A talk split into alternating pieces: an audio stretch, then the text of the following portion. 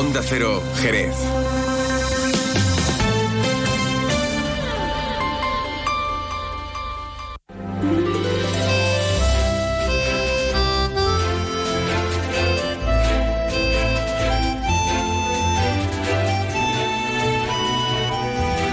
Más de uno Jerez. Leonardo Galán, Onda Cero.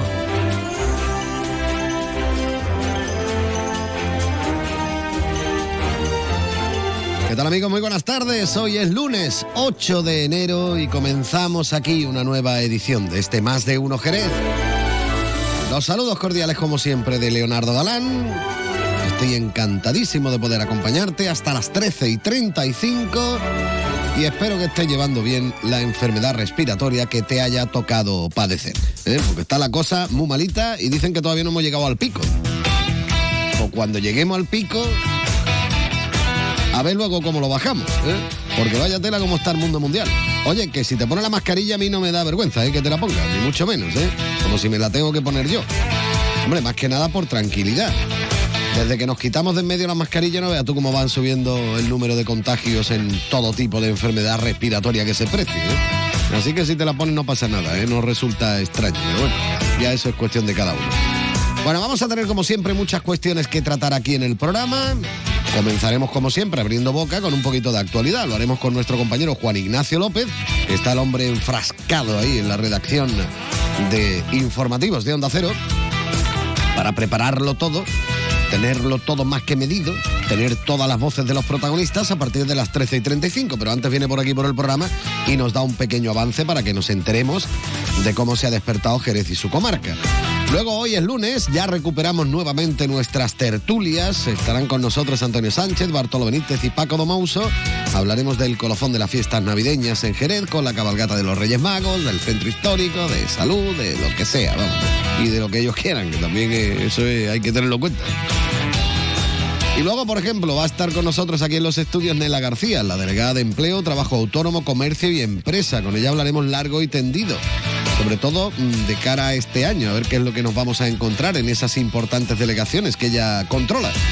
De este de mucho más hablaremos aquí en Más de Uno Jerez, un Más de Uno que como siempre va a comenzar mirando a los cielos para ver cómo van a estar de cara a las próximas horas. Va a continuar la rasca, van a subir las temperaturas, va a llover, no va a llover.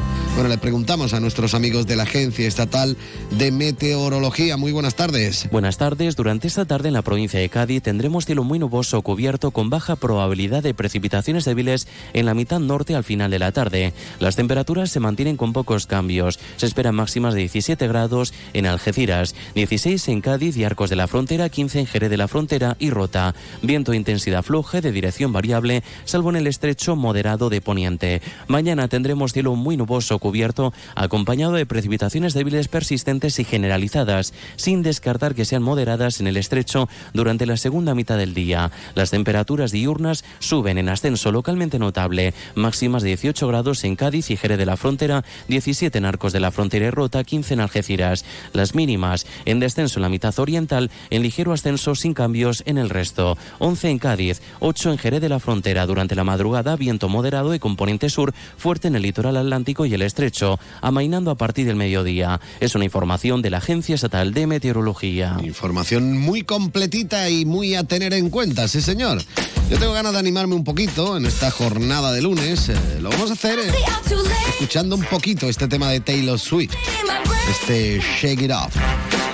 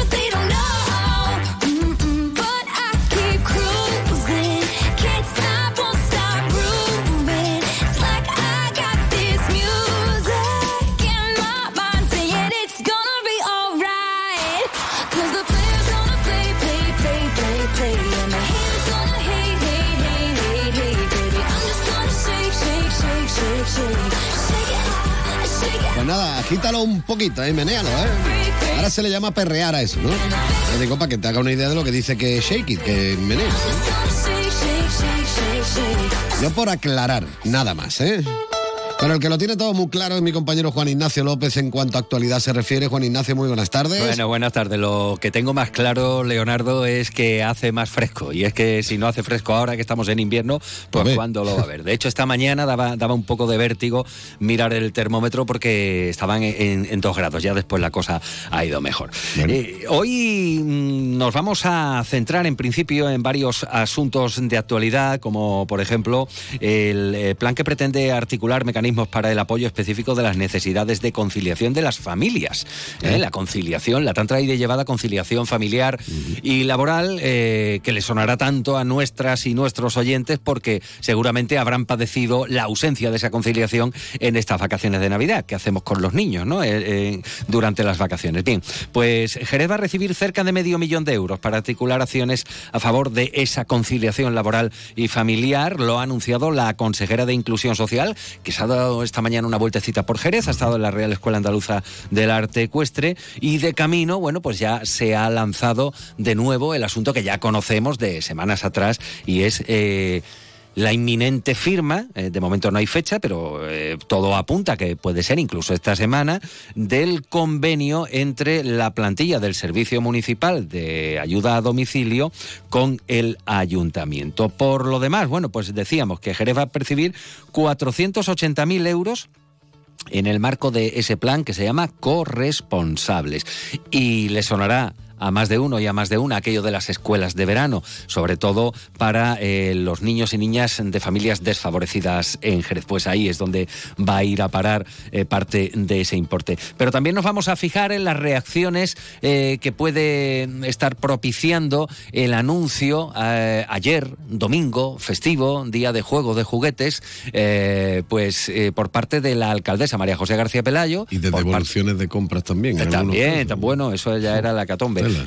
Pero eh, ha pedido, ha pedido y lo ha hecho por escrito a las direcciones de las grandes superficies de Jerez mm, instándoles a que no abran los dos festivos locales, eh, que son, a saber, el 24 de diciembre, pero perdón, el 20, ¿dó- ¿dónde tendré yo la cabeza? El 24 de septiembre, que ¿Qué es el quieres día, irte otra vez? Ay, no, por favor. El Día de la Merced, eh, la patrona de Jerez, y por otro lado el otro festivo que ya se acordó en, en pleno, eh, pues el lunes de feria, con lo cual, bueno, pues pide que esos días no se abra para que los trabajadores y trabajadoras de las grandes superficies también puedan disfrutar de dos jornadas festivas.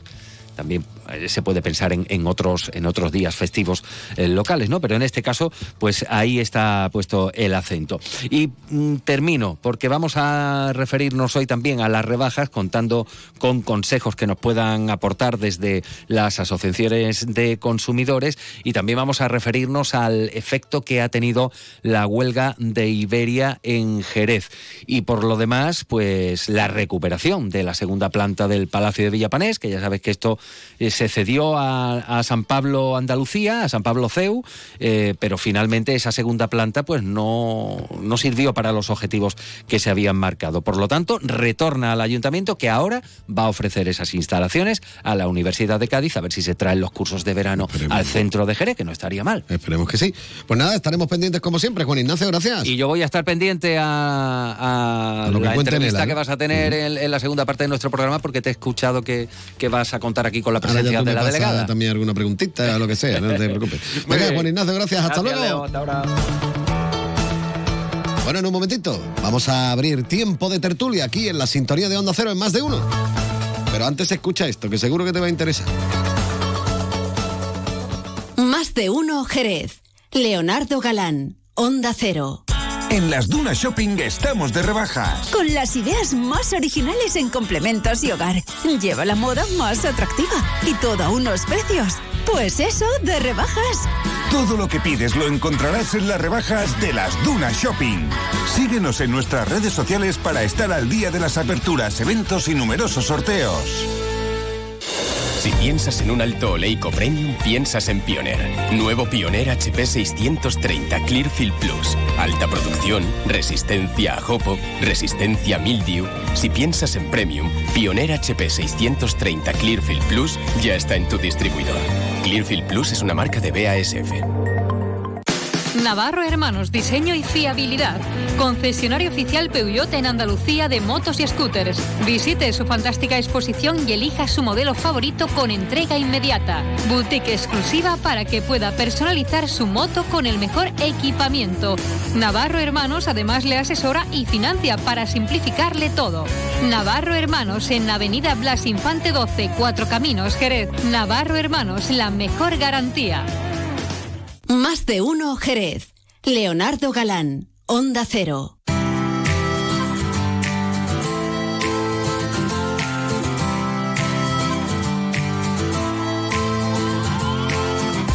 Ahora, ahora les haré una foto, ¿eh? porque es la viva imagen de la profesionalidad, donde se ponen los auriculares.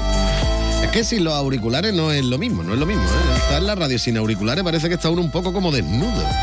Por lo menos en mi caso, será por los años que llevo poniéndomelo. Don Antonio Sánchez, muy buenas tardes. A ver si consigo yo que usted suene, no se preocupe, que ya lo tengo localizado. Sí, sí, ahora, ahora sonará. así ¿Me que- te escucha, me se oye? es que no me he acordado de darle yo a los botones para que se os pueda escuchar. ¿eh? Hay veces que echamos de menos a don Pepe García, ahora sí lo escuchamos bien.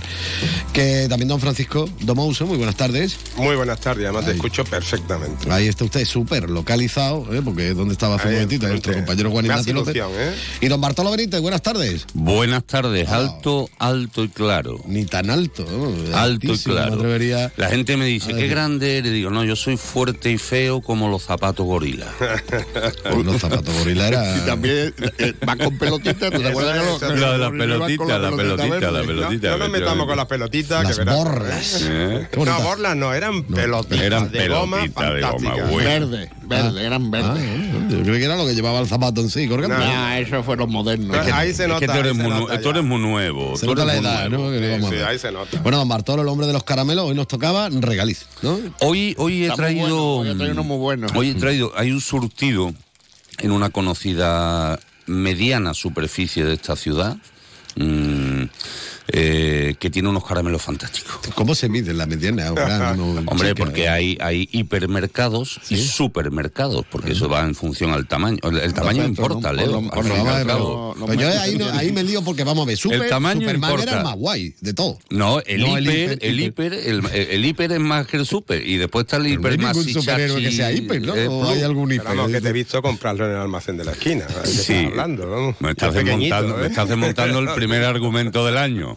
Bueno, la pregunta del millón. ¿Cómo es que usted trae caramelo? ¿Qué pasa? ¿Que no fue a, a la cabalgata de los Reyes Magos? o- No, mira, tuve, tuve la, eh, la grandísima suerte, el día 5 le estaba contando a los compañeros micrófono cerrado en mi emisora del puerto, Radio Puerto 107.8 de la FM, que no hacemos competencia porque hasta aquí no llega, cuando llega a la Sierra San Cristóbal se corta la señal, porque es una emisora municipal, y, y hice de reportero a pie de calle ¿Ah, sí? en la retransmisión de la cabalgata. Qué chulo, ¿no? Eh, pues la verdad es que muy emocionante, no lo había hecho nunca, con, con además retransmitido por YouTube y por Facebook, por- con los Y magníficos. vamos, ahora dime que lo podemos ver ahora si queremos. Vamos, yo me sentía Robert Pazo, básicamente, ¿no? Robert Pazo estaba Mi- aquí, mi de hermano Robert oye, y lo Pazo. estaba disfrutando el tío Eh, también. Y, y la verdad, oye, que muy bonito, muy bonito ver el- los preparativos de las carrozas, cómo cargaban los caramelos, los juguetes. 4.000 vales de descuento en pizzas de un conocido restaurante de Y allí. alguno se creía que le iba a tirar la pizza directamente. Etiquetas, del puro latino. o sea, etiquetas, ticket de entrada del puro latino. Y curiosísimo, no es como en Huelva, que, que regalan las paletillas de jamón, No, que te tiran aquí la de en- plástico y después la cambia por la auténtica. Aquí, por ejemplo, en. Exacto. ¿Dónde fue? La de Estella, me parece que fue, en Estella del Marqués. Sí, sí. Pero un momento eso muy emotivo. tampoco tiraban la paletilla, Tiraban tiraban la una de. No, no, Exacto, tiraban la funda y después lo cambiaban, ¿no? Ay, ay. Eh, y la verdad, Leo, que esa tarde-noche del Día de Reyes sigue siendo aquello que de cuando éramos pequeños recordábamos con esa ilusión, esa chispa en los ojos y, y esa alegría de vivir que desgraciadamente a medida que uno se va haciendo mayor se la van se la van aplastando, ¿no? Pero la verdad es que muy bonito, muy bonito, muy satisfecho. Ah, Ya te falta, te falta ser rey mago. Y aquí, Eh, aquí tenemos no yo yo todavía Reyes, ¿eh? Aquí yo- tenemos experiencia. exacto yo todavía no tengo no tengo el, el nivel de Sin Connery Antonio Sánchez ya, me ya estaba yo tan contento, digo, hoy no te va a meter conmigo. hoy no me tocaba, pues me Que ha lo, que lo estoy viendo en la película de la, de la cárcel de Alcatraz cuando vino a recogerlo el helicóptero, ¿eh? Ay, se escapó. Bueno, Se eh, pues ya que tenemos experiencia de un rey mago, porque tú no has sido rey mago, ¿no? Digo, sido que- este año también Rey Mago. sí, También has señor, sido Rey sí, Mago. señor. Y he, he sido varias veces eh, paje, Ah. eso sí. pero rey, rey. He sido rey en mi hermandad, eh, he estado representando a Melchor. Eh, fue El europeo. Melcara. Totalmente, fue fantástico y además viene bien con un tema eh, que nos habías planteado tú para hablar, ¿no? Pero ahora lo comentamos. Yo creo que el interesante es el, el, el que ha sido rey, rey, rey, Rey montado en esa carroza eso y- es- y además con el- la vara de mando que son los caramelos, los balones, los muñecos y todo. ¿eh? Peluche, yo soy, tiré sobre todo peluche. Eso. Pero tú recuerdo. mandas, es decir, el rey mago manda realmente y dice, oye, vamos a tirar ahora esto, vamos a tirar lo otro, o tú vas cogiendo lo que te van dando, ¿cómo, No, cómo vamos, va a empezar eh, por el principio. Sí, no, hombre, para tenerlo. los Reyes Magos se compran, bueno, se compran a través de la empresas, donativos. de gente tan generosa Sí. que hay en esta ciudad, que unos te dan caramelo, otros, otros te dan dinero y eso, y ya con eso tú compras. Y antes de la cabalgata, en una nave enorme que teníamos a nuestra disposición, eh, hicimos, lo dividimos entre tres, porque yo fui rey mago con Ana María Sala y con Jaime Cantizano. Y ya esos tres se encargan de la intendencia, porque por el camino se te acaban los caramelos, los peluches, lo que lleves, da igual. Entonces nosotros tendríamos tres puntos Donde donde se recargaba se todo. recargaba de todo. ¿eh? Tres puntos de negocios conocidos, de, de gente amiga que te dejaba, y, y de un grupo de colaboradores que cada vez que paraba allí la, ca- la carroza, Venga, caramelo. metían caramelos, Este año he metían visto, peluche, pues, metían de todo. A propósito, este año he visto, y me ha gustado la idea, ¿no? Trailers. Eh, había uno en la plaza, eh, perdón, en la, en la avenida, Aparte otro del en la Porvera, ayuntamiento, tienes que, razón, que eran unos trailers grandísimos y entonces se acercaba un poco la, carroza y metían ahí los caramelos, etcétera, También ¿no? el año que yo fui estaban esos trailers del ayuntamiento, pero mm, en función de la demanda no te reponen No, lo suficiente. O sea, si tú pretendes salir de, de Ifeca y llegar a la adoración echando caramelos, No, no llega. mm, es imposible, es que es imposible porque echan miles y miles, porque no echa, no echa caramelo solo el rey mago, echa caramelo Todo el los- séquito. el rey mago, los visir y todos los que van en el séquito de las Muchas toneladas de caramelo. Pero además yo te digo, pero te digo una cosa, hay que reivindicar también el papel de los pajes. Yo he sido paje y yo terminé, además hace ya 30 y cerca 40 años, terminé molido porque era meterse donde se guardan los, la- los sacos de caramelo, sacar, sacarlo. meterlo, sacar y yo terminé reventadísimo. O sea que ahí hay que reivindicar también el Oye, papel de los una, pajes. una, una pregunta, una pregunta que me, que me reconcome la conciencia hace, hace mucho tiempo. Al día siguiente, Antonio, agujetas mil, ¿no? Pues no. ¿No? De tira caramelo y de tira peluche y, pelota. Y mira, y mira que te digo una cosa, eh, yo el año que fui rey mago, el día 24 de noviembre me dio un infarto. Y todo el mundo me recomendó que no saliera y yo fui obediente y salí. Eh, Como siempre. y la verdad es que te lo pasas tan bien, ves tanta ilusión en los niños, en los abuelos, en los padres, casi más que en los niños muchas veces, que, que, que, que no te cansas. Es que, no, hombre, tampoco el ejercicio es tan tremendo, ¿no? Porque te van suministrando. Yo, yo tiraba peluche, un peluche pesa muy poco. eh, pero vamos, yo cuando acabó aquello, bueno, que no acaba cuando acaba la cabalgata, después se fue a- al hospital de Jerez, a la sala de pediatría, después se fue al, a lo- al hospital de San Rafael. Y, y- y acabamos a las cuatro y media de la mañana o las cinco, que todavía me acuerdo que Paco Romero, nuestro amigo de la escuela de hostelería, que se portó de maravilla, nos dio un almuerzo, cena, desayuno, yo no sé lo que era aquello, Un brunch. a las cuatro y media de la mañana y, y por lo menos quedábamos treinta y tanto, cuarenta, pero este hombre que es tan generoso... Oye, y otra, otra pregunta, otra Espérate, pregunta. yo tengo una pregunta también que, que me reconcome, a mí de toda la vida. ¿Siempre se le tira al calvo el caramelo? ¿Eh?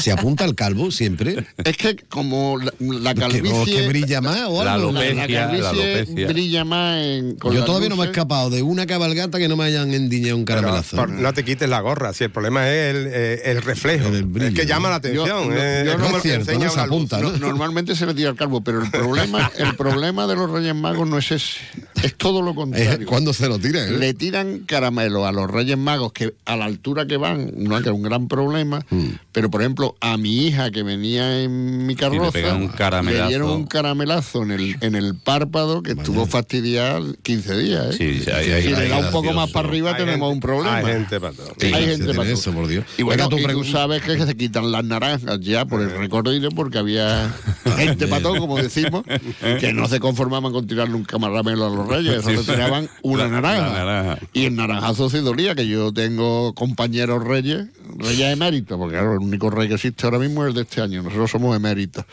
eh, que le dieron un buen naranjazo. Vaya. Vamos, que todavía están buscando la corona. Hay, hay situaciones para describirla durante la cabalgata que a veces tú dices, ¿cómo podemos llegar a esa historia? ¿no? Una de ellas puede ser el naranjazo, otra que intentan montarse casi en la, en la carroza para coger un juguete o para coger algo. A mí me rompieron el pantalón, pues, con eso te lo digo todo. ¿sabes? Uy, pero porque tú eres muy sexy, tío. No, no, no, porque con- con 30 intentaban años y, menos, y agarra. a- alguna cosa habría ahí. Algo, algo ahí, había un A ver tema. si confundieron El los que- caramelos con otra tuvo- cosa. El que tuvo retuvo también. hay que, Sí, pero no sé tú, qué decirlo. tú- tú ya estás en la edad trágica. Oye, Antonio, otra pregunta que, como decía Leo, me reconcome también desde toda la vida. No te tío, desde que era pequeño. ¿Los Reyes Magos beben el vaso de leche o prefieren una copa de canasta? Qué vaso de leche. Yo, Hombre, yo cuando era pequeño le poníamos los el vaso reyes. de leche. A los reyes se lo pregunté yo en Williams Claro. y los reyes se beben la leche, se beben el copazo, se beben porque están con el falta. curro todo acelerado, tienen lo que... bebemos todo, pero con, con más, con más predilección el vaso de canasta. Bien, bien, bien, bien, bien. Bueno, Sí, que... porque además, eh, además depende del rey. Eh, yo no sé si era Melchor o era Baltasar, que no quería lactosa, el otro que tenía fructosa, y entonces yo creo que El al otro que final, era al vino del tirón, no, No, al vino bueno, del en, la, tirón. en la cabalgata ya en mis años, que hace ya 13, ca- 13 años largos, eh, había una zona de celíacos que cuando Claro. está llegando había un señor del ayuntamiento con una banderita que te hacía así, entonces te cambiaban todos los caramelos para que solo tiraras caramelos para celíacos. Anda. Sí, sí, sí. Sí, pues mira. sí. Estamos llegando a un nivelazo y cuando Sí, llega la hablo de parte hace de los diabéticos, Te hablo de hace los 13, caramelos te sin hablo 13 azúcar. hace 13 años. Para el diabético no sé cómo se podrá hacer, pero vamos. Caramelos sin azúcar. Eh, lo, lo Bueno. que ha dado, lo que ha dado es los caramelos que ha traído. Ah, ¿eh? eh, ¿Te has dado cuenta? ¿Te has dado cuenta? Para que tú veas. Te has eh, dado cuenta, te dado sí. Bueno, que finaliza la fiesta navideña ya. eh, tiene lugar la cabalgata de los Reyes Magos de, en Jerez y, y ya hay que poner punto y seguido y, y volver a hablar otra vez de más de lo mismo, porque yo creo que casi el temario que os he pasado mm, puede haber valido de la última tertulia que tuvimos anteriormente. No, es que es el mismo que nos mandaste antes de final no bueno, he cambiado Ya, pero- pero- al final no hablamos de él. He cambiado vamos, la moral de Leo Bandido, supera bandido. cualquier cosa y, y al final hablamos de cualquier cosa menos del temario. O sea, cuando. Leo lo está mandando, digo, ya sabemos Yo lo que estoy vamos seguro que el de salud no vamos a hablar. cosa menos esto. Ha ya sido me lo- un temario me lo veo venir. histórico. Bueno, el centro Mira, mira. histórico. Escúchame, Venga, tú pues, querías eh, enlazar con eso, ¿no? Eso es, eso es. eso. Eh, yo salí el día 4 por la tarde en la hermandad de Baracruz, estaba representando a Melchor, y hicimos un pasacalle por toda la calle San Juan, nos metimos por eh, eh, la parte de carpintería, a calle Carmen, a Plaza Platero, ¿no? Y aquello, mm, bueno, fue algo muy íntimo porque había poca gente en la calle, amenazaba el diluvio universal, había poca gente en la calle, pero las personas que iban eran mm, gente que necesitaban un abrazo, igual que el rey mago necesitaba ese abrazo de esas personas, ¿no? Pero pasear por esa calle, por toda esa calle. Pero vosotros vais andando, las vais casas- fuimos, era, era un pasacalle, era Ah, un pasacalle vale, porque ahí, además ahí, no podíamos tampoco hacer la competencia a, a nuestros mayores, ¿no? Reyes magos, ¿no? Eh, pero toda, toda esa parte mm, de, de esa calle de Juana de Dios Lacoste se te caía a los palos del sombrajo porque entre caídos, entre, entre las pintadas, entre la soledad que había por allí, alguien aparecía que mm, no me atrevería, pero como si estuviera ocupando en alguna de aquellas viviendas, ¿no? Y, y necesitaban ese calor, por eso te lo digo, ¿no? Pero fue realmente algo que me dio mucha intimidad con esas personas, pero a la vez se me cayeron dos lagrimones de saber cómo estaba el centro de Jerez un 4 de, de enero, con todo lo que presumimos de, de que Jerez fantástico por la Navidad, y aquello estaba desolado. Pues yo creo que es un buen tema para tocarlo nuevamente. ¿eh? Y mira, y de hecho, este mismo tema que lo hemos hablado recurrentemente, porque cuando los problemas se eternizan en el tiempo, al final tienes que terminar hablando de ello habitualmente. Hace mucho tiempo en esta tertulia había- hubo un, un compañero tertuliano que hizo una descripción que un poco tétrica, pero muy real. Decía, es que parece Kosovo. O sea, parece una ciudad en ruina, parece que una ciudad depende de eh, la zona bombardeada. del centro donde te metas. Efectivamente. Hay zonas que son, Mira, parecen la zonas de guerra. Francos, la calle Francos, que era una calle principal de esta ciudad, porque la calle Franco era una calle principal de esta ciudad en su, en su Pulmón tiempo. comercial en su día. ¿eh? Hoy en día no queda ningún solo comercio abierto y no solo eso, sino que yo que tengo amigos que viven allí, cuando sus hijas o sus hijos salen a dar una vuelta por Jerez, van a buscarlos a la Plaza Platero, porque tienen miedo de lo que sucede en la calle Franco. No solo eso, sino que además viviendas que compraron en su día a un precio bastante alto, porque era una, una zona de la ciudad importante, ahora mismo no le dan ni una cuarta parte de lo que ellos continúan pagando de hipoteca. Eso pasa no solo en la calle Franco, Claro, como tú pero te quiero decir, esa dinámica en un centro, en un centro histórico, esa dinámica en un intramuro, esa dinámica hace que nadie se anime a meter un duro allí. Es que es muy curioso, mm, Bartolo. Mm, La calle Merced, todo el mundo sabe dónde está. Totalmente. Todo el mundo sabe. Al lado de la calle Muro. Al lado de- Pero por la calle Merced cada día mm, hay mejores casas de la gente que está comprando allí y rehabilitando. Sí, sí. Pero no es- Prado compró su casa allí magnífica, la yo no he magníficamente. nombre, pero entre... eh, Yo tampoco. Y, y algunos más, y algunos Sí, sí. más. Vete a la calle Nueva. El La- que compró en su día en la calle Nueva, la han Vete- buscado la ruina. Vete a la calle Alcaidesa, si es que a ambos lados, a O ambos. ¿no? calle, o sea, la calle- no, sí, sí, yo, paso por la calle Nueva habitualmente. Pues tiene más valor que el guerra. Paso de día. Eh, y no solo ya es el deterioro, no solo es el deterioro de las viviendas, sino también el estado calamitoso de suciedad en el que se encuentra. Claro. Eh, estabas comentando la plaza, la, la calle Franco, ¿no? Y, y la, la salida de, de los dos arcos, el de la calle San José y el de la calle Gibra León, eso era un orinal, vamos, eh, te estoy hablando del día 4, que ya no es eh, porque había una zambomba, es que eso yo creo que ya está ahí recalcitrante. Yo es que creo que es parte de, de ese empedrado, ¿no? Entonces hay cosas que, que esperemos, esperemos que eh, se pongan en valor lo que se está anunciando. Pero me da, me da la sensación y, y yo se lo diría a María José, ¿no? Con toda la claridad, por favor, no hace cosas para decir que habéis hecho cosas, sino programar, programar que el próximo gobierno, si es el mismo, fantástico, si es otro, pues también mejor, pero que el próximo domingo el Mm. próximo gobierno ponga eh, en valor lo que se ha estado realizando durante este tiempo. Que no hagamos cositas porque al final Yo creo que ahí estamos reformando la reforma de la reforma reformada. Parche sobre parche Totalmente. sobre Yo, parche. yo creo que, sobre que parche. lo lógico para el centro, que ya parece ser que todos los partidos que han gobernado, que gobiernan, y sus colaterales que han colaborado en uno u otro sentido, todos tienen claro que hay que cambiar el centro de Jerez. ¿Mm? Hay una parte del centro de Jerez que se está cambiando, pero todo por iniciativa privada. Bueno, si el ayuntamiento colabora, mejor que mejor, pero mm, por ejemplo la calle Franco de la que hablábamos, de la calle Franco para allá, los locales están a tope, la gente está a tope, eh, todos El sabemos- centro de Jerez El sido un disparate Entonces yo creo que la Navidades. clave aquí sería que todos los partidos, y ahora lo que hablábamos el otro día en la mesa del centro, con, con técnicos, con profesionales, que el ayuntamiento los tiene, y aparte hay muchos profesionales fuera del ayuntamiento que estarían dispuestos a cubrir, hicieran un proyecto del centro y se comprometieran a que gobernara con quien gobernara, Totalmente. ese proyecto hay que llevarlo a cabo. Totalmente. Como un plan, Mira, como- un plan Marshall, general. No, no, un plan. Marshall. Hay dinero, hay dinero, hay capacidad y hay. Entonces, Y ¿qué es lo que necesita? Simplemente que empuje todo el mundo en la misma. en la Exactamente, pero que sea un proyecto compartido de todo. Mira, con el centro, mm, después de oír a todos los expertos, porque claro, obviamente hay que oír a los expertos, eh, lo que vamos a hacer esto en los próximos 30 años. Eso sería lo que habría que hacer. Difícil, pues sí, difícil aquí porque la actitud política muchas veces no deja que ese tipo de, de- de soluciones se puedan producir. Pero es que eso bueno, no es la primera eh, vez que se propondría, ¿eh? que ya mm, ha habido varias veces Pero que el se ha proyecto como tal eso. no se ha puesto encima No, de una no, lo que se ha hecho es anunciar de boquilla, de boquilla y de foto, eh, hacer cosas. Es verdad que ahora se han puesto en marcha varios proyectos, pero mira, yo echo mucho de menos una cosa como el- el- la gente del campo, hablando en el idioma mío del campo, con lo que tú has dicho, eh, ha hablado el evangelio.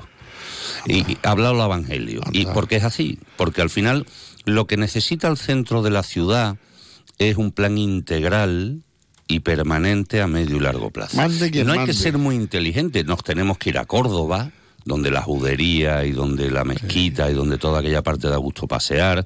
Te puedes ir a Sevilla, a los jardines de Murillo, te puedes ir a la catedral o al barrio de Santa Cruz, que es un sitio admirado, recomendado y visitado permanentemente por muchísimos turistas. Te puedes ir a Granada, que también tiene un centro histórico muy bien cuidado y muy bien mimado. Y centro histórico enorme. Exacto. Que no es o sea, que tú de- dices, bueno, pues vamos a hacer algo. ¿Qué, qué puede hacer un ayuntamiento? Está Evidentemente definido. el ayuntamiento que, que malgasta, tira y en algunas ocasiones roba nuestro dinero, no tiene dinero para hacer esas cosas.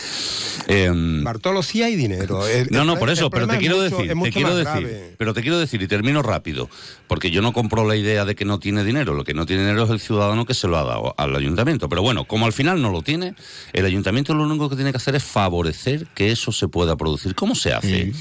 Favoreciendo fiscalmente a las empresas o comercios que se instalen, bonificando el IBI de los locales, el impuesto de actividades económicas, Las licencias de obra, las la- de obra y de, y de las terrazas para que se puedan hacer. Y Jerez tiene un potencial brutal. Arquitectónicamente tiene un potencial brutal Mira, que se puede aprovechar. Bartolo, yo recuerdo 93, más o menos. Yo no había nacido en 94, esa fecha, 94, Yo sí. en Pontevedra. Pontevedra, me dio miedo, yo me tuve que ir. Estuve en el centro de Pontevedra. Después volví sobre el 2002-2003 y había sufrido, en 10 años, 12 años, había sufrido una transformación radical, Pontevedra. Y aquí lo que parecía en una época que iba a ser también algo parecido, pues se paró. Se paró. Es curioso, Jerez, eh, lo que es el centro, vamos a llamarlo el centro, mucho más allá de, de lo que puede ser la Plaza de Arenal. O si te vas al barrio de San Miguel, el barrio de San Miguel se ha ido conservando por los propios vecinos. Sin embargo, toda la parte que va eh, de, la, de, de- la cuesta de José Luis Díez ya para Santiago, todo eso se fue. Se deterioró todo. No, se, se fue entero, se fueron los vecinos principalmente. Los que han quedado ahí son los que ya son recalcitrantes. Pase lo que pase, van a seguir viviendo. ¿Y qué es lo que pasó? Pues lo que pasó es que hubo una confrontación política. Todos los proyectos que tú quieras lo hay. Hay dinero de Europa para invertir en la regeneración de las poblaciones y de, la- y de las ciudades. Lo que pasa es que no se ha sabido hacer y, o no se ha querido hacer. Pero no yo me voy más, Paco. me- yo me voy más porque no se ha sabido hacer, porque yo Pues no, creo que seamos tan malos. Es que no es tan difícil, Pero tenemos, decir. tenemos unos gestores muy cortitos Pero- pero vamos, que van te- en función de la sigla y pongo- de cargarse el que está enfrente. Si es que es el problema. Mira, me voy de España, me voy de España. Pero Eh, y me voy, ¿no? me voy a Lisboa, por ejemplo, que es una ciudad que, que- que es mi segunda casa y que- en la que convivo gran parte del año. Lisboa, cuando yo empecé a ir en el año 2000, Lisboa, el centro de Lisboa, el barrio de Alfama, el barrio alto, Oxado. estaba todo, ¿Cómo estaba exactamente? Oxado. estaba todo que se caía a Igual, pedazos con ocupa, Mm. con basura. Los fondos europeos han puesto el centro de Lisboa Totalmente. que da gusto Lo hay. pasear Lo hay. por allí. Jolín, tampoco es tan difícil. Pero es que, lo que se- pero- es que es que la inversión no va Voluntad hacer algo política. nuevo o continuar, es cargarse lo que hubo. Es que lo que no se puede. Voluntad. Pero muchas veces tenemos que tener un concepto claro en la cabeza. No se puede exclusivamente pedírselo todo a los gobiernos locales, municipales. La iniciativa privada es la más importante. Mira, yo eh, estuve en, en una fiesta en la bodega León Domé, está la, ¿Tú en la- la fiesta? calle, en la calle Liebre. Sí, pues pasaba por la puerta. Te llamaron. Oye, entra, ya que en la calle Liebre, que aquello, aquello toda la vida. La calle La Liebre. Me caí la libre. Aquello te voy a decir una verdadera porquería. Y yo entré allí y la rehabilitación que se ha hecho y cómo ha quedado aquello, aquello hay que La calle, descubrirse. la calle Justicia, no, no la calle La Liebre. No, no, aquella, aquella la- no, la calle Liebre, Justicia, Liebre. la calle Justicia es donde está la bodega de Miguel bodega. León. La calle, la, la plaza de la Liebre es donde estaba el zapatero que cerró, que era hermano del es zapatero que está en la calle Porvenir. La, la ca- bueno, la que pasa, la calle que pasa por delante de la casa de la mujer y que sale. Esa calle Liebre. Esa calle. Ahí Calle hay una La bodega que yo no sé si será o me he equivocado de bodega, eh, que la han reformado y la han restaurado hace poco. Sí, sí, Fue sí, una sí, maravilla cierto. lo que han hecho allí, una verdadera maravilla. ¿Y qué pasa? Pues hay que hibridarla, lo que tú decías también antes, hay que hibridar la, la iniciativa privada con la obligación pública de potenciar las cosas y entonces todo lo que se ha verificado es que el centro en su día tuvo hasta un derecho de retracto por parte del ayuntamiento. Claro, ¿quién va a invertir allí? Y yo creo, por cierto, también que ya no es solo cuestión de invertir, que se puede invertir todo lo que tú quieras, sino que luego hay que mantenerlo invertido. Obviamente. muchas veces hemos visto ejemplos de zonas que han rehabilitado y que ha pasado el tiempo. Pero porque no tienen vida, Leo. Porque, No, porque no, lo no, que no, habla no, Antonio, lo que habla Antonio es muy cierto.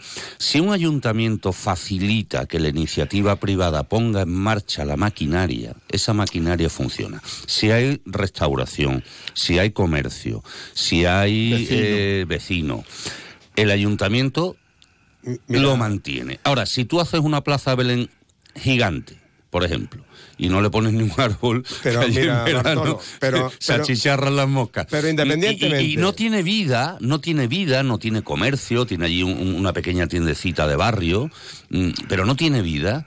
Aquello se muere, se muere solo y además entonces ya ni lo limpias, porque como no va nadie. Claro, pero, pero- si tú pero- permites que haya iniciativa privada, la fomentas, la bonificas fiscalmente, impuestos, mm, eh, todo eso, eh, el empresario, que Antonio lo es, se, no, encarga. Bueno, ya está jubilado, pero bueno, lo, lo- lo has hecho, como decía aquí. Cuando era Mira, chico. A eso, a eso empresario.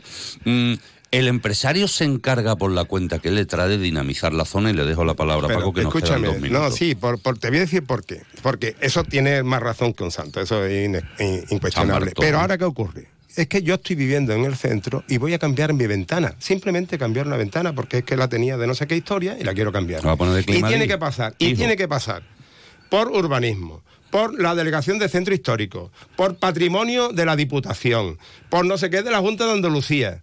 Y tarda para una licencia estúpida, estúpida, tarda un montón de tiempo, aparte del coste. Yo, yo, y además lo digo públicamente, he cogido una ventana y pedí permiso porque lo que quería abrirla para no tener que pasar por una serie de, de habitaciones, abrirla, que era cortarla, que no se ve absolutamente nada y ponerle un cerrojo. ¿Tú sabes lo que me dijeron al final después de cuatro meses? Hazlo, un fin de semana. Y lo hice. Que no lo vea nadie. Y lo hice.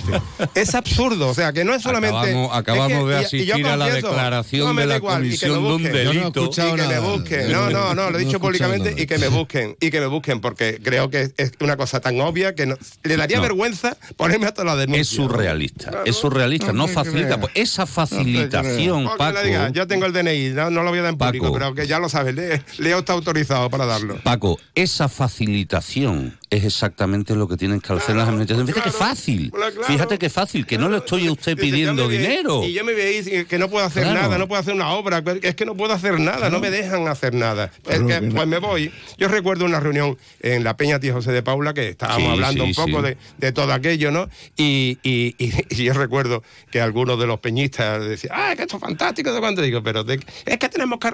Pero si sois vosotros los que vivís aquí o habéis ido, es que aquí no se puede vivir. Entonces, ¿en qué quedamos? Vamos a reivindicar que nos faciliten las condiciones para que podamos vivir decentemente y en unas condiciones eh, urbanísticas mm, buenas. Pero indudablemente Y no tiene- se no, consigue. Esa calle se está arreglando porque hay capital que dicen, bueno, hagan lo que hagan, lo voy a hacer. Yo siempre pongo el caso de, de- de la Quintana en la, en la Plaza San Lucas.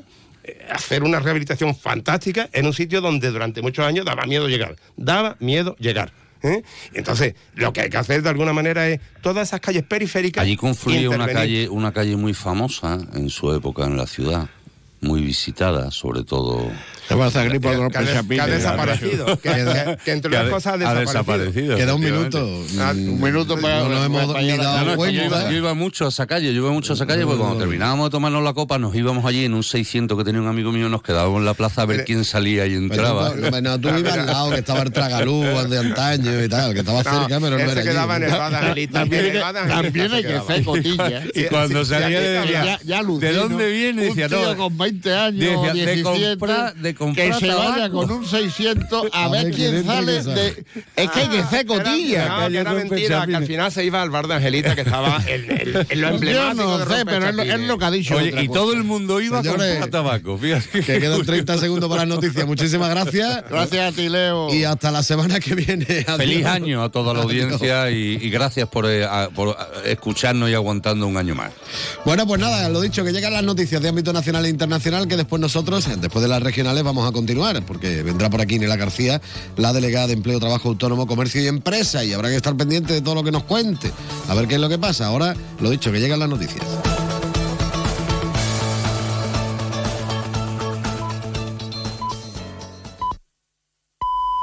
Es la una de la tarde, mediodía en Canarias.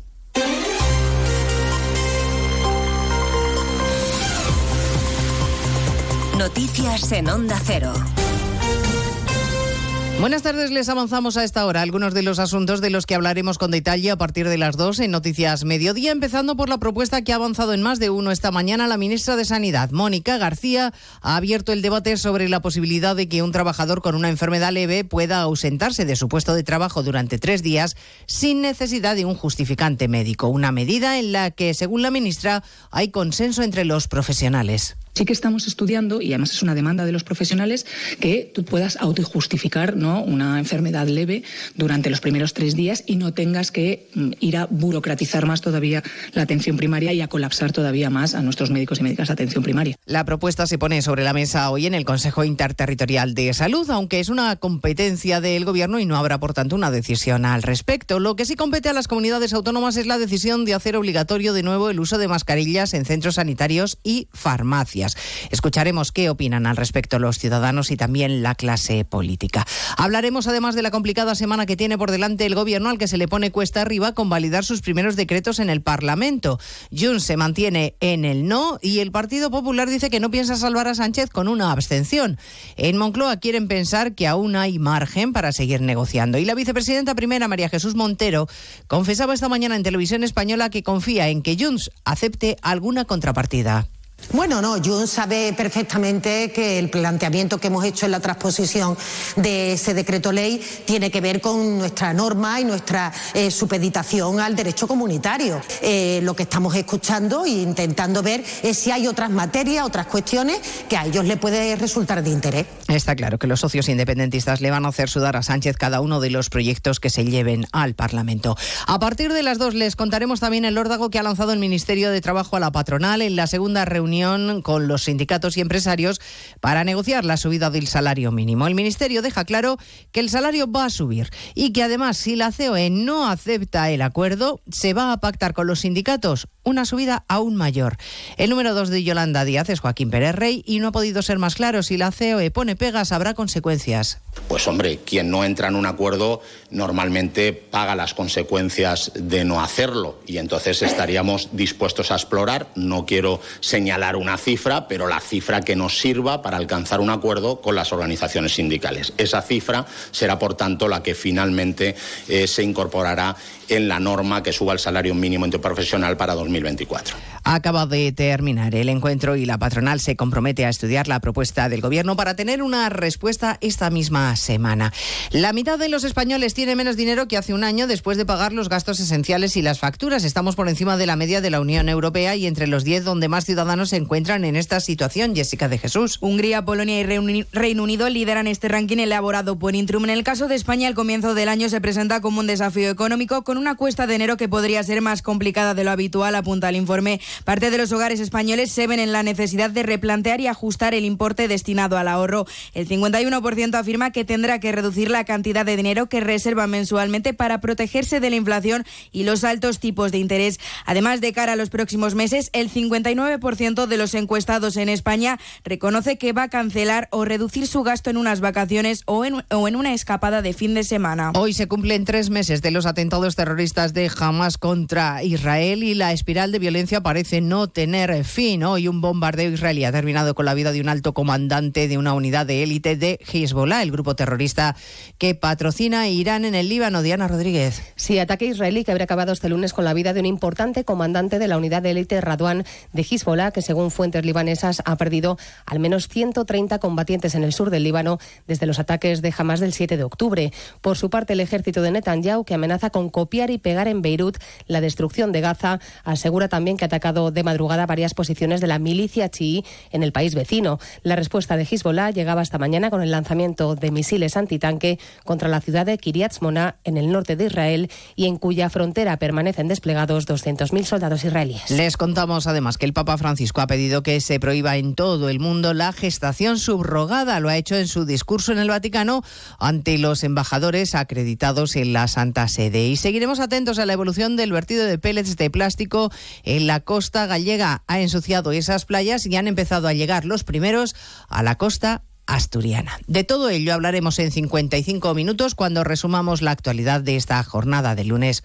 8 de enero. Elena Gijón, a las 2, Noticias Mediodía.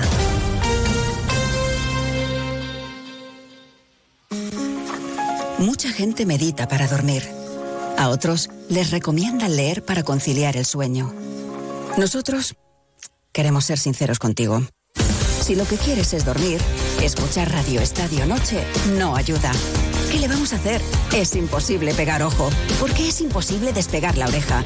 Disfruta sin descanso de la mejor actualidad deportiva y los debates más encendidos con Rocío Martínez y Edo Pidal. Cada noche a las once y media y siempre que quieras en la web y en la app. Onda Cero, tu radio.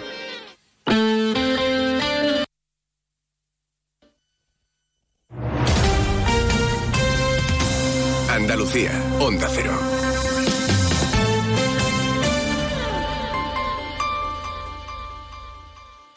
CESIF trabajamos por mejoras reales para el personal de correos. Reclamamos retribuciones dignas, bolsas de empleo transparentes y cobertura de puestos al 100%. Acabemos con la precariedad en correos. Para ello, confía en un sindicato profesional e independiente. Tu voto tiene la última palabra. Hazte con el sobre del cambio. El 11 de enero, vota a CESIF. Sobre todo, Onda Cero Andalucía. En Onda Cero, Noticias de Andalucía. Jaime Castilla. Buenas tardes, hacemos a esta hora un repaso de la actualidad de Andalucía de este lunes 8 de enero, día de reunión del Consejo Interterritorial de Salud para hablar de la gripe y de su alta incidencia. El Ministerio de Sanidad propone en esta reunión la vuelta del uso de la mascarilla en centros sanitarios, sociosanitarios y farmacias para prevenir el contagio, una situación que satura los centros de salud y urgencias de la comunidad, como denuncian desde el Sindicato Médico Andaluz. Sin embargo, la Junta recuerda que aquí la recomendación de su uso está en vigor. Desde antes del último verano. También el Ministerio propone la autojustificación de la baja de hasta tres días en caso de que un trabajador presente síntomas, algo que en este momento valoran los sindicatos. Pero preocupa también la sequía en este inicio de año. y el Consejo de Gobierno de la Junta va a declarar de emergencia algunas obras hidráulicas en la provincia de Málaga y en Cádiz el campo de Gibraltar se prepara para el inicio de las restricciones de agua este mismo miércoles debido a esa sequía. Onda Cero Cádiz, Carmen Paul.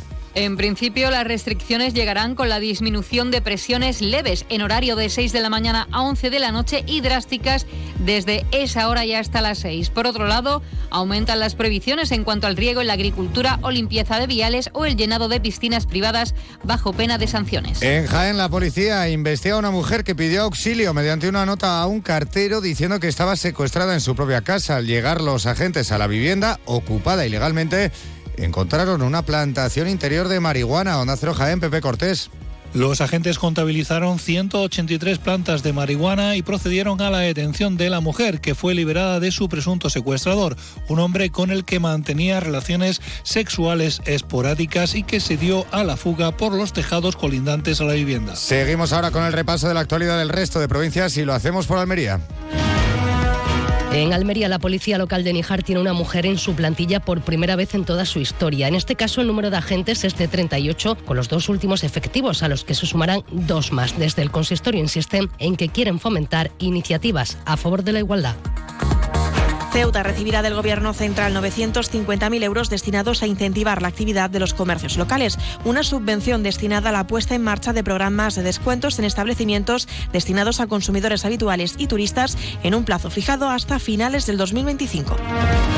En Córdoba y provincia se superaron los 2 millones de turistas durante el año 2023, según un avance de la Universidad de Córdoba. Es la primera vez en la serie histórica de datos turísticos que la provincia recibe más de 2 millones de visitantes. Sin embargo, los hoteles registraron una caída de viajeros del 7%. En Granada esta mañana ha tenido lugar la primera reunión formal del año de la Oficina Técnica para la Capitalidad Cultural.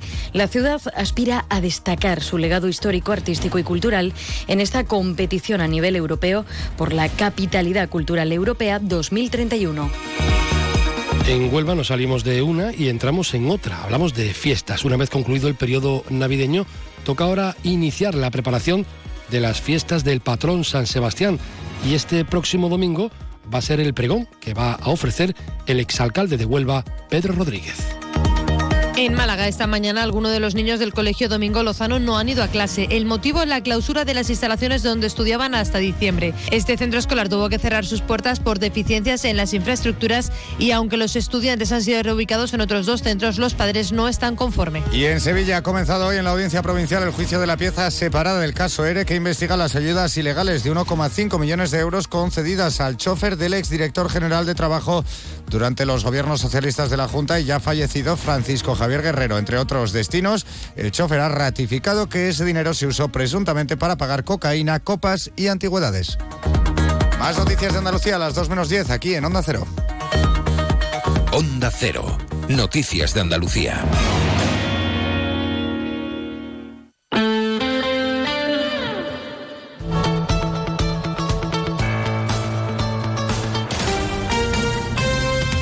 Onda Cero, Jerez.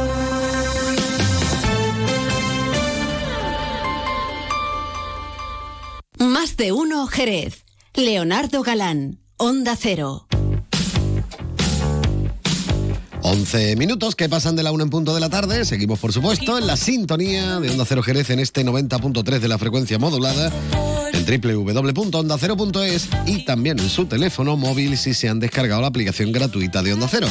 En un momentito va a estar por aquí, como yo decía anteriormente, Nela García, la delegada de empleo. Bueno, ya está por aquí, ¿vale? Pero ahora vamos a hablar con ella. Antes yo quería escuchar un poquito a Katrina and the Waves, ¿eh? con este temazo espectacular que es todo un clásico.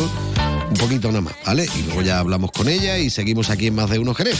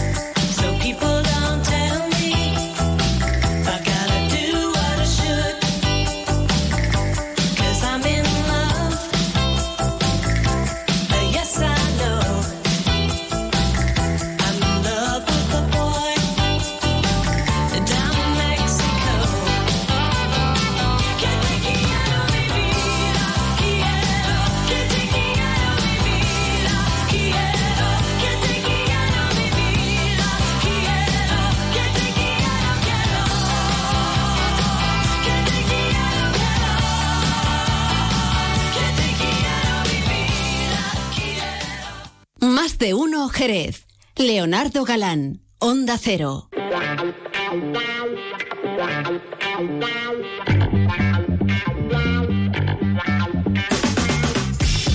Continuamos, por supuesto, en la sintonía de Onda Cero Jerez en este 90.3 de la frecuencia modulada, también en www.ondacero.es y directamente en su teléfono móvil si se han descargado la aplicación gratuita de Onda Cero.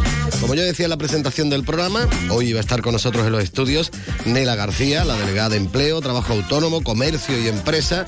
Nela, muy buenas tardes y bienvenida. Hola, buenas tardes. Bueno, ¿cómo ha estado el año pasado. Yo, al final, yo soy un mentiroso, ¿qué quiere que te diga? Porque me doy cuenta, ¿eh? a medida que voy hablando. La semana pasada decía, no, nada más que esta semana vamos a hablar de balance y demás, pero digo, no, pero sí he quedado con Nela. Hombre, y hay que hacer balance, primero que nada, para saber de dónde partimos y luego ya hablamos de a dónde vamos. Pero, ¿cómo estuvo el año pasado si hablamos de las delegaciones que, que tú llevas? A ver. Bueno, pues la verdad que es muy positivo. La verdad que el balance no puede ser mejor para ser la primera vez que entro en esta forma de, bueno, en la gestión política, en la gestión municipal y en una delegación en la que, bueno, tengo que, que seguir insistiendo en que es un regalo el poder estar al frente de la delegación con las cuatro ramas tan importantes que llevamos adelante, que es empleo, trabajo autónomo, comercio y empresa, en una delegación en la que me encuentro lógicamente pues casi como si estuviera en mi casa porque son cuestiones que he llevado trabajando y tratando desde el área personal, profesional y, y privada desde que soy chiquitita.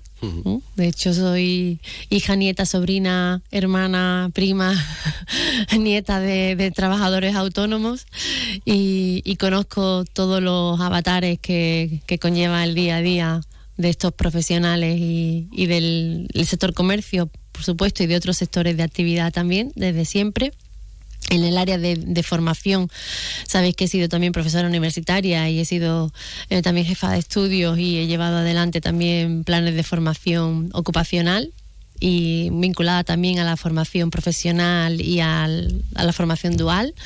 En fin, que bueno, pues son áreas que conozco muy de cerca y, y por lo tanto, pues una delega- unas delegaciones muy muy cercanas. Y luego el gran equipo humano que hay en esa delegación que llevan muchísimos años trabajando en estas áreas más las nuevas incorporaciones que se han ido eh, adhiriendo en estos meses que, que llevamos nosotros en la, en la gestión municipal que han hecho posible que hayamos podido cerrar el año con unos logros mm, impensables la verdad, impensables porque en tiempo récord, en prácticamente los cuatro o cinco meses de gestión que hemos tenido en el año 2023, hemos cerrado el año en el área de empleo, por ejemplo, pues consiguiendo hasta nueve programas de subvenciones que van a suponer más de un millón y medio de euros que van a entrar en, en las arcas municipales desde distintas administraciones, como es la Junta de Andalucía, la Diputación Provincial eh, para programas de, de formación para el empleo, para los programas de prácticas en empresas.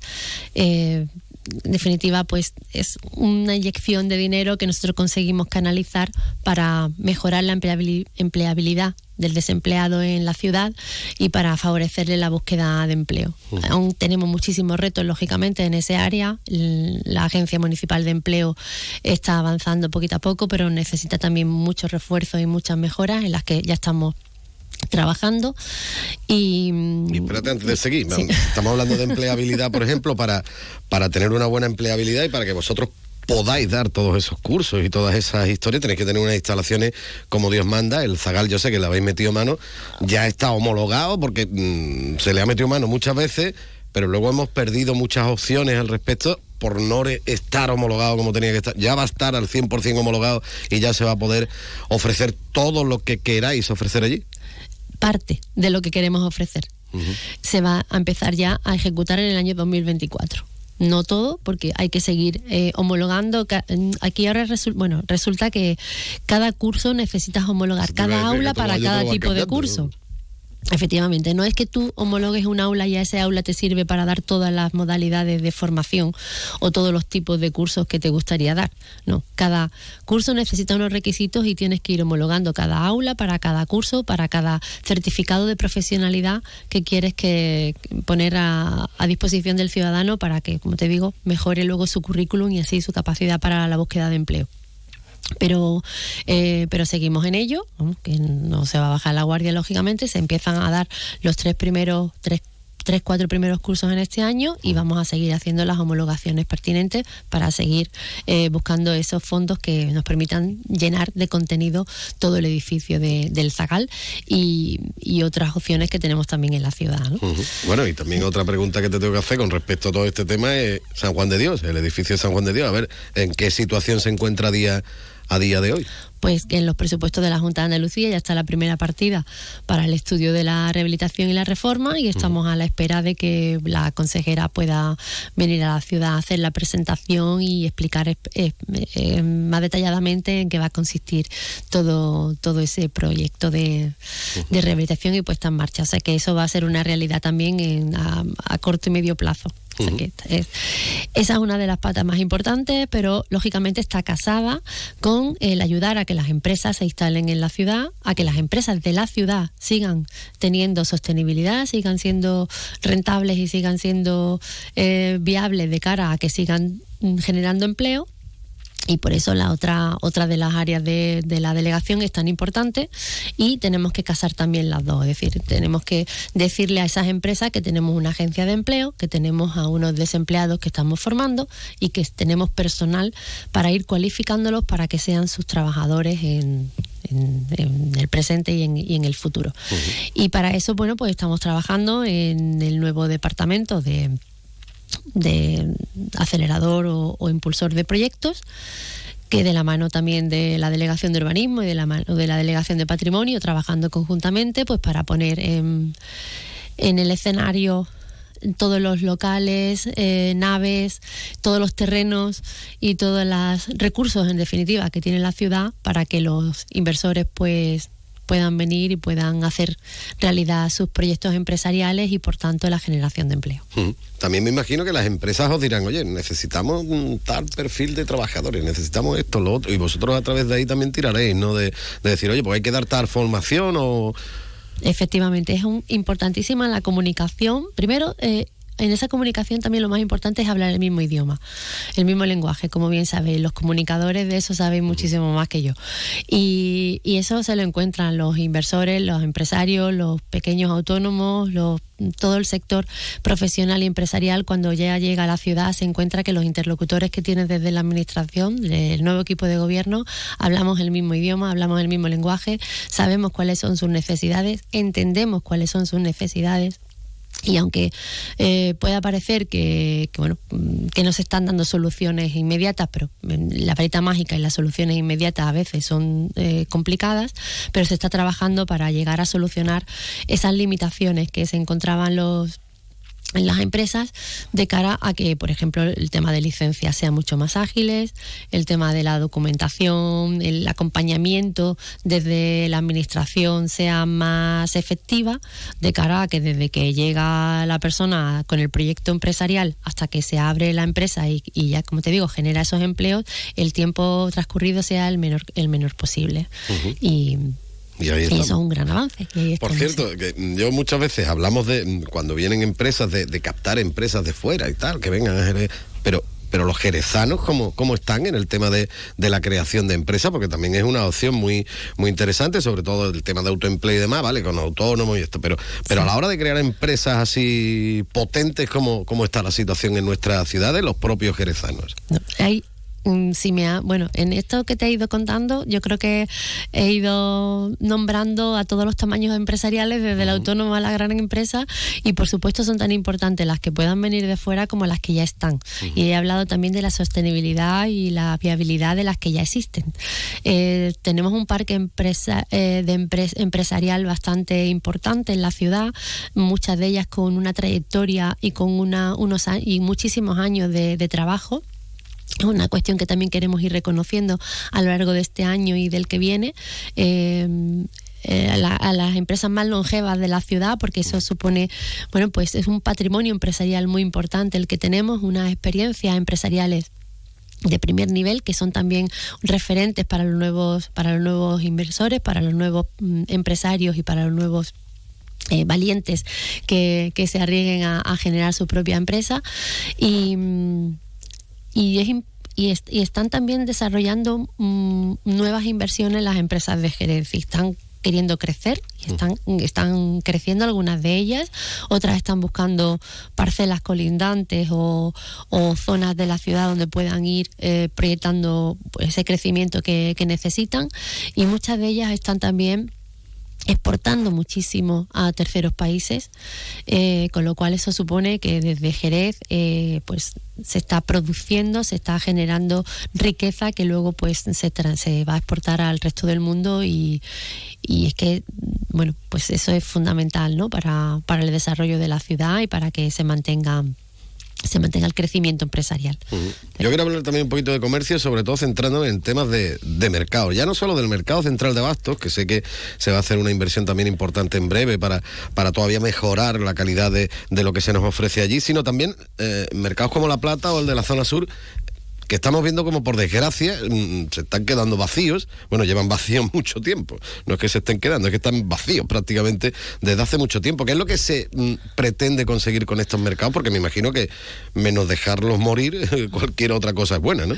Efectivamente. Bueno, llegamos a la parcela de comercio y consumo, que la, bueno, habéis visto la, la parte más visible que se ha hecho este año, ha sido lo que hemos eh, conseguido con el mercado central de abastos. Nosotros desde la primera semana que empezamos a reunirnos con los comerciantes de allí lo teníamos claro que queríamos ir dándole un nivel de importancia a uno de cara a ponerlo como referente de mercados mm, de abasto eh, de, mínimo de la provincia, ¿no? Sino ya luego, pues más adelante, pues iremos aumentando nuestros objetivos. Eh, el hecho de haber trabajado la jornada gastronómica, los show cooking, la decoración navideña que se ha realizado del edificio eh, las mejoras en la limpieza, las mejoras en la desinfección, eh, las taquillas inteligentes que están ya a punto de ponerse activas, eh, los paneles ilustrativos. Y todo lo que se ha invertido en este año en el mercado era por demostrarles también a ellos que son un punto importante de la ciudad, que es el kilómetro cero del comercio de la ciudad, que son gran referente no solo para el sector comercio de, del centro, sino para toda la ciudad y no solamente desde el punto de vista económico, sino desde el punto de vista social. Los mercados son parte fundamental de plazas, calles y de barrios. Y los mercados centrales de las ciudades son importantes también desde el punto de vista turístico y patrimonial. Aquí ya no se trata solamente de un trueque de dinero por mercancía, ¿vale? Se trata de la vida que se genera en torno también a todo eso. Y esa vida no solamente la, la pone el dueño del edificio, que en este caso es el ayuntamiento, no solamente la ponen los comerciantes que están generando su actividad dentro de ese edificio, sino también la ponen los ciudadanos y la ponen los visitantes. Entonces, ese, eso mismo que estamos consiguiendo ahora mismo con el mercado central de abastos, desde su punto cero y, lo, y, y todo el área de influencia que va teniendo alrededor, lo queremos conseguir tanto en La Plata como en Federico Mayo. Para eso, súper importante la implicación de los vecinos. No podemos dotar un edificio de vida si los, si los habitantes, los residentes de su entorno no se implican también en ello. Aquel mercado funcionará si los vecinos quieren que funcione. Aquel mercado funcionará como mercado o como un híbrido o un, un, complejo en el que además de actividad comercial haya posiblemente actividad cultural, actividad artesanal, actividad de dinamización. ¿Vale? Y que los vecinos se impliquen en que ese edificio de verdad funcione. Para eso, pues hemos tenido ya reuniones directas con las asociaciones de vecinos y de comerciantes de las dos barriadas, tanto de Federico Mayo como de, como de La Plata, y estamos trabajando ya en los nuevos en las nuevas condiciones que, bueno, para plantear a la agenda urbana y luego conseguir fondos para, en el caso de La Plata, si se necesita más, más inversión, en el caso de Federico Mayo algo menos, pero estamos ya trabajando en ello para hacerlo una realidad. No va a poder ser 100% todo en el año 2024, vamos a tener los pies en el suelo. Esto es pasito a pasito. Pero hombre, el de Federico Mayo tiene más ventajas porque el edificio está más, más nuevo. Uh -huh también hay proyectos culturales alrededor, es decir, que mm, también hay que tener en cuenta que nosotros mm, somos una delegación, pero somos una delegación integrada, lógicamente, en un gran equipo y que trabajamos conjuntamente con otras delegaciones. Mm, solos nunca llegaríamos a ningún sitio. Nela, nos queda un minuto. Yo a, al final de las entrevistas habitualmente suelo dejar precisamente un minuto o el tiempo que, que necesite el entrevistado para si quiere comentar algo que se nos haya quedado en el tintero o lo que sea, pues para que aproveche que tiene el micrófono de onda cero para contar lo que quiera. Así que yo me voy y te dejo solo. Bueno, no me voy, pero si quieres comentar alguna cosita, aprovecha. Bueno, yo quería agradecer a todos los comunicadores, en primer lugar, eh, la difusión que hacéis de nuestro trabajo. Eh, es importantísimo, como te decía antes, involucrar a los vecinos, a los ciudadanos en las cuestiones que hagamos desde la administración local pero no solamente en materia de mercados como he hablado hasta ahora, sino en todo. Es decir, eh, la, la, salud de las empresas depende también del consumo que hagamos nosotros como ciudadanos en las empresas de la zona. Eh, la formación que nos que como ciudadanos queramos ir dándonos a nosotros y a nuestros hijos va a hacer también posible que haya personal realmente formado para poder trabajar y dar servicio en las empresas que hay implantadas en la ciudad. La formación debe ser continua, no solamente eh, a nivel escolar o a nivel de, de, los bachilleratos de la formación profesional, sino continuamente hay que estar mejorando la predisposición al tema laboral. Debe estar ahí. Eh, intentar también ser consciente de lo importante que es el consumo en la empresa local. eh, y en la empresa local que esté, eh, bueno, y en empresas locales o en entidades locales que estén dadas de alta. Es decir, hay que intentar evitar eh, la economía sumergida en la medida de lo posible. Hay que intentar evitar em, que, que el poco dinero que pueda haber en una determinada zona se vaya por coladeros o se vaya por rendijas que se escapen de, de la- del país incluso, ¿no? Entonces, todo, incluso la limpieza de una calle depende de todos y cada uno de nosotros y de nuestro comportamiento, a qué hora tiramos la basura, dónde tiramos la basura, cómo tiramos la basura. Entonces, si nosotros nos cuidamos entre nosotros en todos los aspectos, ¿eh? todo esto será mucho más fácil. Yo mm, pediría al 2024 la implicación de todos y cada uno en todos los aspectos de la vida de la ciudad. Y que si necesitan ayuda, pues se acercan por la delegación, preguntan, se informan y, y allí les van a atender divinamente. Bueno, eso siempre. Porque eso también es importante. Nela, muchísimas gracias por haber estado un ratito aquí en Onda Cero. A vosotros siempre, buen año.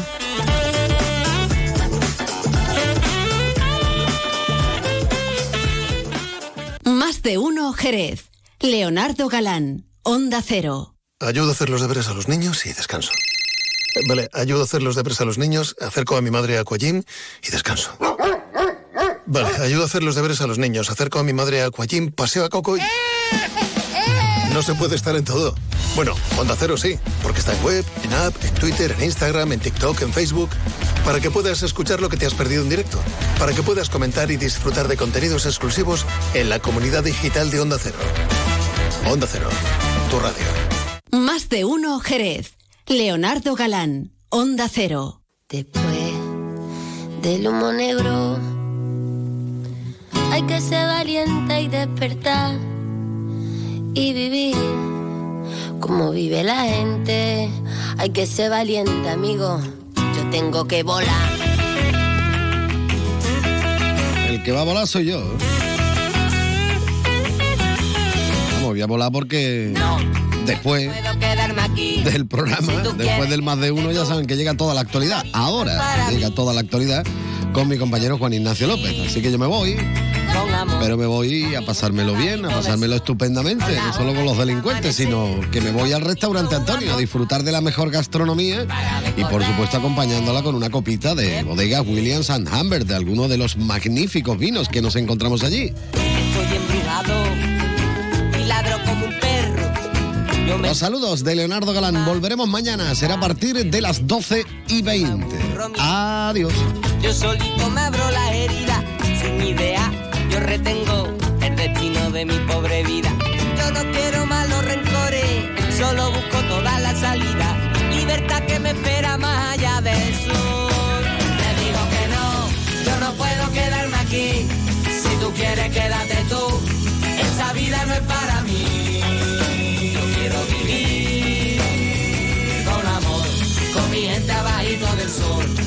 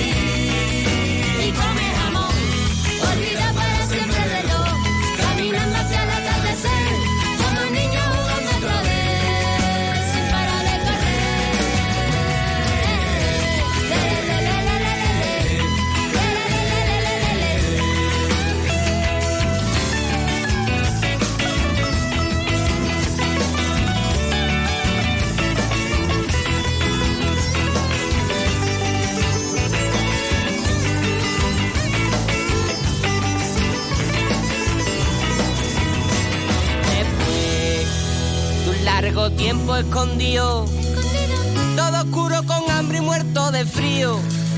Sin nada que hacer, tan solo esperar. Busco libertad,